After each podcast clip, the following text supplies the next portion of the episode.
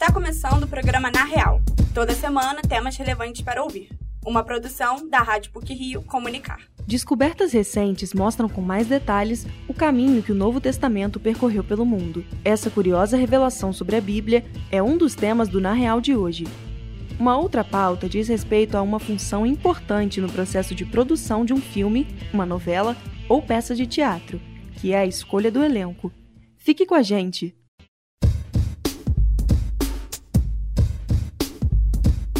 Uma análise minuciosa dos manuscritos mais antigos que o Vaticano conservou mostra que parte do que foi encontrado são traduções do siríaco, o que sugere uma passagem dos documentos pela Europa. Vamos saber mais sobre esse assunto na reportagem de José Esteves. Nenhum livro é mais importante para a civilização ocidental do que a Bíblia. A compilação de livros feita pelos povos das religiões abraâmicas até hoje conduz e inspira três das religiões mais populares da atualidade: o cristianismo, o islamismo e o judaísmo mantêm passagens do Antigo Testamento ou conservam o texto na íntegra. O Novo Testamento, que relata a vida e a história de Jesus, é a base de toda a moralidade e cultura cristã. Descobertas recentes dão mais detalhes de como essa cultura saiu do Oriente Médio e conquistou a Europa e as Américas. Um pesquisador austríaco encontrou uma tradução ao tratar pergaminhos da Biblioteca do Vaticano com iluminação ultravioleta. Essa descoberta mostra que um dos registros mais antigos do Novo Testamento que a Igreja tem, em grego, é uma adaptação de outra língua, o siríaco. A língua era quase tão popular quanto o grego nos primeiros anos depois de Cristo, e evidencia que o texto passou pela área entre o Golfo Pérsico e o Mar Mediterrâneo, conhecido como Crescente Fértil, e que abrange a região da atual Síria. Descobertas desse tipo ajudam pesquisadores a trilhar o caminho que a cultura cristã trilhou até chegar ao patamar atual. Isso é facilitado pela quantidade de manuscritos que se tem da Bíblia. Segundo o diretor do Departamento de Teologia da PUC-Rio, padre Valdecir Gonzaga, nenhuma outra religião tem tantos manuscritos quanto o cristianismo. Nós temos hoje ao redor de 7 mil manuscritos da Bíblia.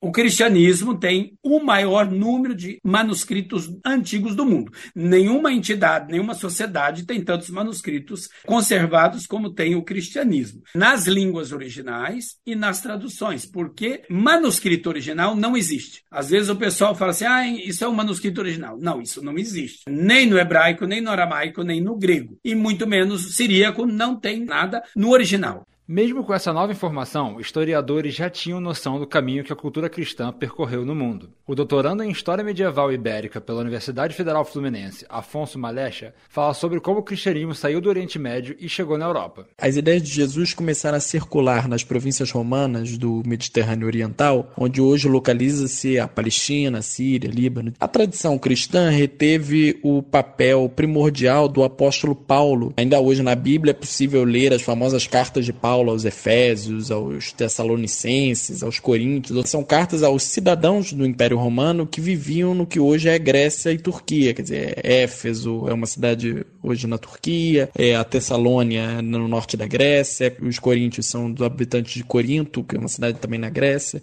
Além da importância histórica, esses manuscritos estão carregados de simbolismo e chegam a valores milionários em leilões. O manuscrito que contém os 24 livros da Bíblia hebraica mais antigo conservado foi leiloado para o Museu do Povo Judeu em Tel Aviv, Israel, por 190 milhões de reais. No entanto, discussões sobre esses manuscritos são mais impactantes para a teologia do que para os cristãos. Essas pequenas descobertas são mais importantes para trazer uma nova luz à religião do que quebrar paradigmas. Para o padre Valdecir Gonzaga, ainda tem muitas coisas interessantes para achar no ambiente da religião que mudariam conceitos cristãos. Eusébio de Cesareia, o primeiro historiador da igreja, na sua obra, dá uma notícia, isso a gente pode ler, porque está traduzido inclusive em português, que Papias, bispo de Herápolis, no ano 130, disse que o Evangelho de Mateus tinha sido escrito em hebraico ou aramaico. Então, este seria um santo grau, porque o evangelho mais antigo que nós temos hoje é do ano 65, que é o de Marcos. Nós nunca encontramos nada antes disso de um evangelho escrito em aramaico. Daria para nós uma mudança no sentido de classificar qual evangelho é o mais antigo.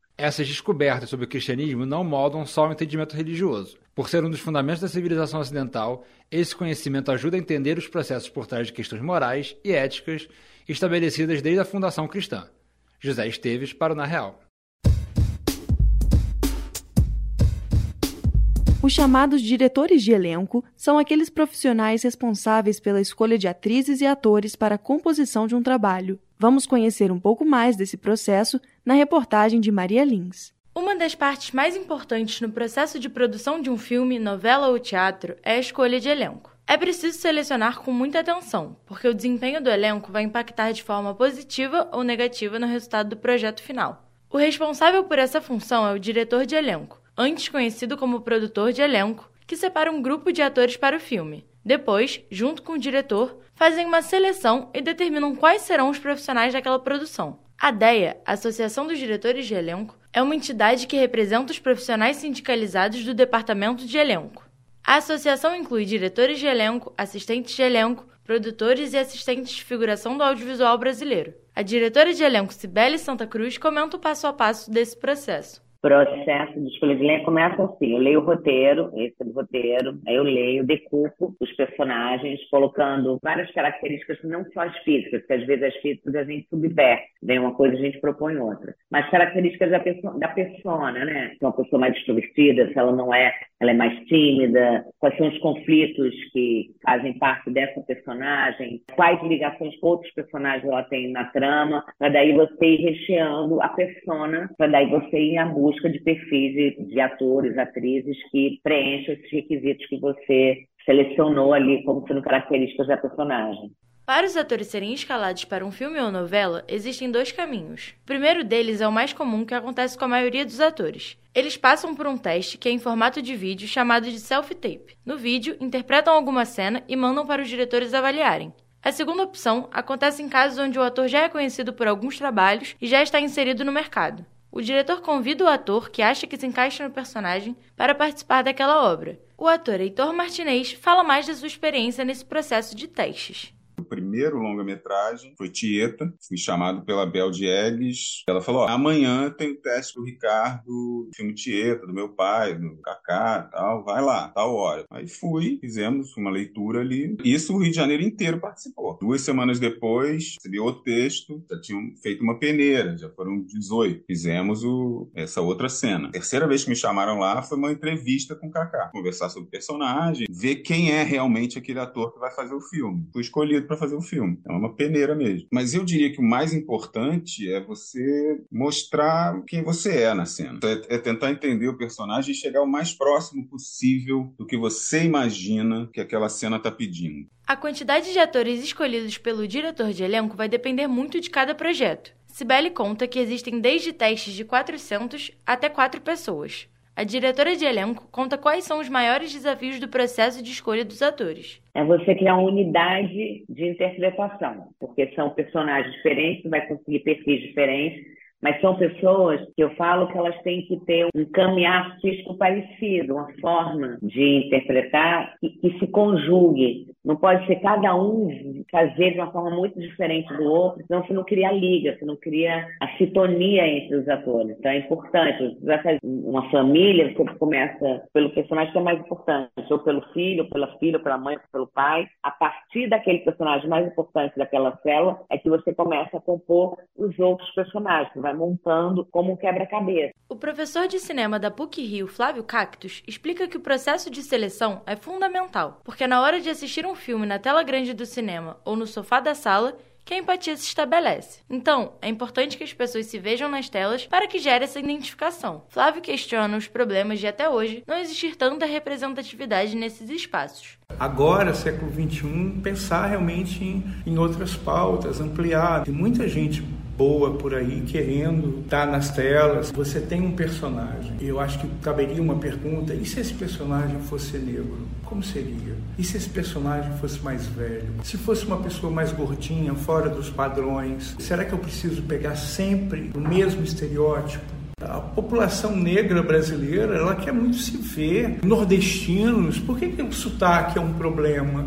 Por que, que tem sempre ter um carioquês, um paulistês? Pensar que o Rio de Janeiro é um grande polo de realização e, ao mesmo tempo, amplificação para o resto do Brasil. A gente tem uma missão de buscar outro rosto, outra voz, outro corpo. Alguns casos recentes trouxeram à tona a pauta da representatividade nos cinemas. Um exemplo foi o caso da Hailey Bailey, atriz negra que interpreta Ariel no live action A Pequena Sereia. Os espectadores criticaram a escolha, alegando que a personagem do desenho não era negra. Aos poucos, é possível enxergar mais representatividade no audiovisual brasileiro. As novelas Vai na Fé de Rosane Svartman e Todas as Flores de João Emanuel Carneiro são exemplos onde a maior parte do elenco é de atores pretos. O processo de escolha de elenco é fundamental para o desenvolvimento do filme. Sem essa etapa, a produção não acontece. Por isso, é importante entender como ele funciona. Maria Lins para o Na Real.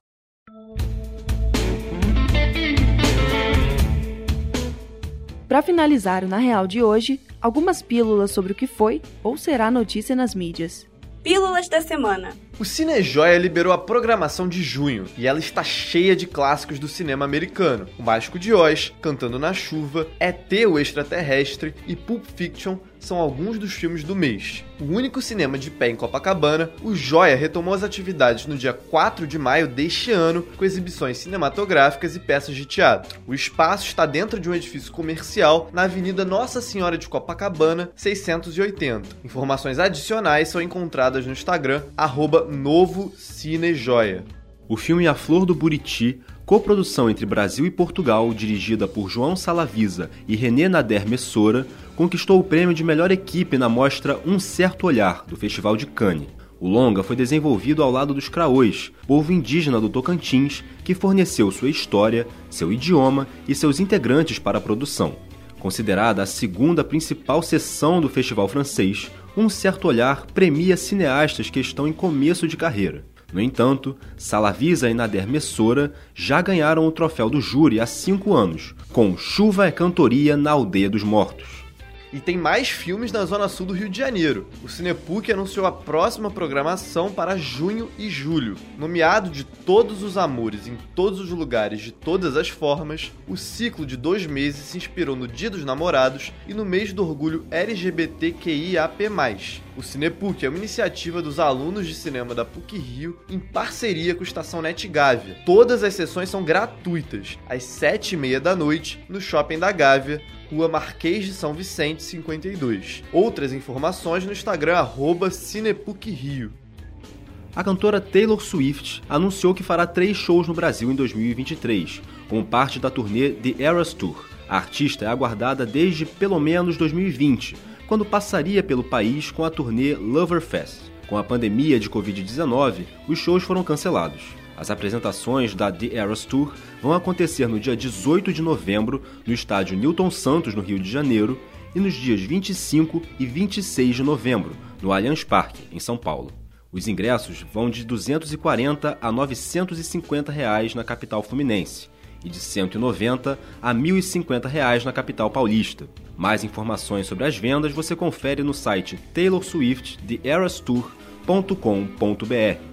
Cansado de assistir a filmes? Também tem musical de sobra na cidade do Rio de Janeiro. Um deles é Chega de Saudade, que tematiza bossa nova só com atores negros. O show ocorre às 8 da noite, de sexta a domingo até 25 de junho, no Teatro Prudential, Rua do Russell, 804, na Glória. O ingresso custa de R$ 19,50 a 60 reais, e pode ser comprado no site Simpla. A classificação indicativa é 14 anos. Por hoje é só. Esse episódio foi apresentado por Valentina Rocha com pílulas de Danilo Akel e João Marcelo Santos e edição sonora de José Esteves. O programa Na Real tem supervisão e edição do professor Célio Campos. Lembramos que a Rádio PUC faz parte do Comunicar, que é coordenado pela professora Cristina Bravo. Até a próxima semana.